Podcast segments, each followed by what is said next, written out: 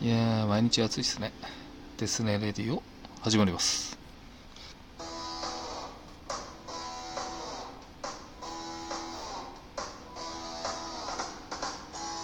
はい、です。今日はですね、対談雑談パート7のムッキーさんの回ですね、えーの感想をいきたいと思います。えそのデスネレディオ、この番組はラジオトークからヒデイン、そしてデスネノートの提供でお送りします。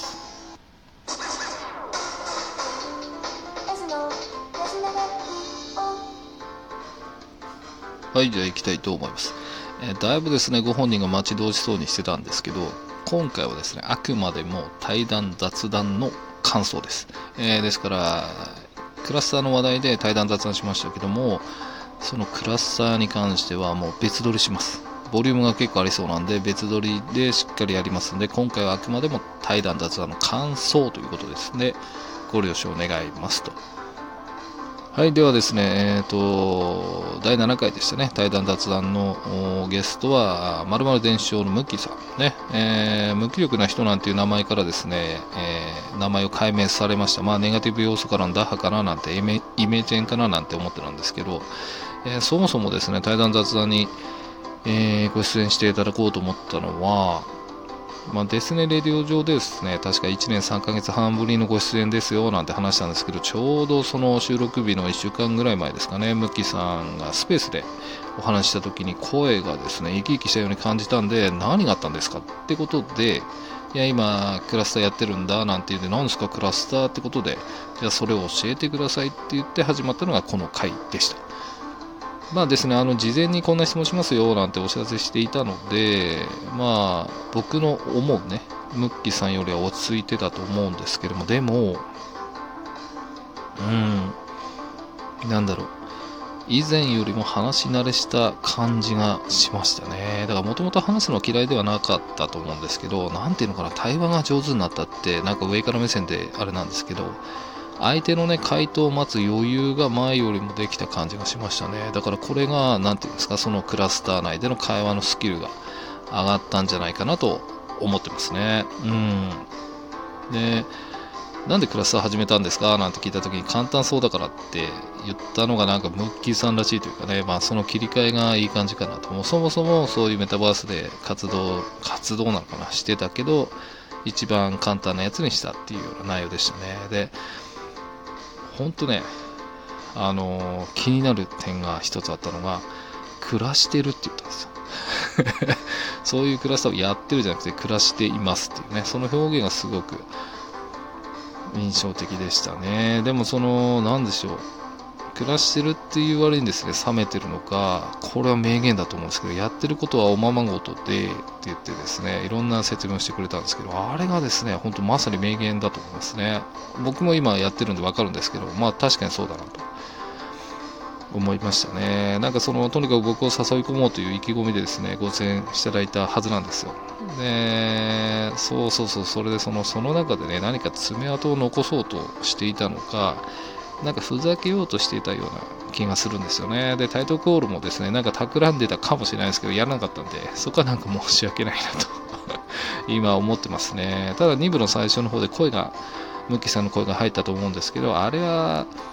うん、ひょっとして意図的じゃないのかななんて僕は思ってるんですけどね、どうなんでしょうね。うん。でもなんかその、えーおすすめできますか？とか、うん、なんで始めたんですか？の中でですね、人と話したいからっておっしゃったんですよね。そこがなんか究極のような、欲のような気がしますね。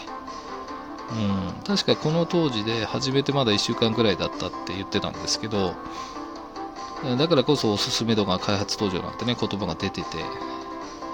で、まあ、なんでしょう、強制はしなかったですね、最後まで。その、やってみたらいいんじゃないっていうような言い回し、無理に誘わないスタンスってのが、やっぱムッキーさんらしいなって気も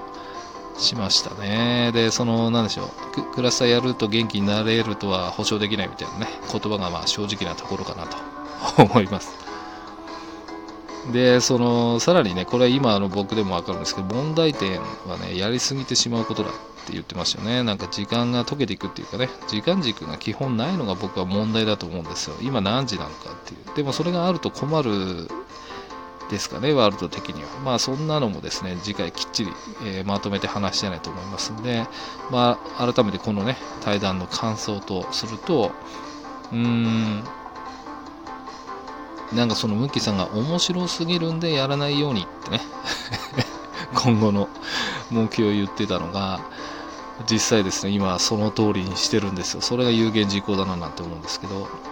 で、僕がね、はっと思ったのが、そのリアルでもう結果を出したいでっていうその前向きな、ね、考えになったっていうのがねさらにその印象的で僕はその人との対話をしてたんでよかったんじゃないかなと思思いますね。本当に。なんかその気にせず話せるみたいなこと言ってましたし、まあ、ていうのかなそのどうなんでしょうね。まあまあまあ、その倉さに関してはあれなんですけど、まあ、対談、雑談としてはね、その知らない世界を聞けるとか、知れるっていうのが、まあ、ある種の目指す目的の一つではあるんで、そういう意味では、今回の会はちょっと良かったかなと思ってますね。はい。ああ、そうだ、その、アフター、アフターで、その、ずっと続いてます、MBTI 診断。えー、確かですね、えー、収録確認したら MBIT 診断とか間違えてるんですけど、まあそれはいいとしてですね、結果が司令塔ってこれ、確かクラリスちゃんと同じかなと思ったんですけどね。うん、ちゃんと調べてないで収録してるとかさすがだなって自分でも思うんですけど 確かザ・リーダーだったらそんな気がしますね。で、確かその、僕はムッキーさんっぽいなと思ったのが他者に対して無償で手を差し伸べようとします。これ本当にそういう方です。ただ助けることが度が過ぎてしまいおせっかいになってしまうこともっていうのもなんとなくムッキーさんっぽいんですよ。で時にあまり検討せず無謀な挑戦を始めてしまいその結果失敗に終わることもありますっていうのがもう本当ムッキーさんそのまんまって気がしますね僕は。うーんまあなんか合ってるのかななんて思いましたかね。まあ、その、アフターの収録中にね、クラスターをインストールして、で、なんか、ハゲ散らかったアバター作りたいんだなって言ってやってたんですけど、まあ、作るの難しいのもあるんですけど、僕ね、作れば作るほどかっこよくなっちゃうんですよね。やっぱそれって僕のセンスかなと思いますけどね、と。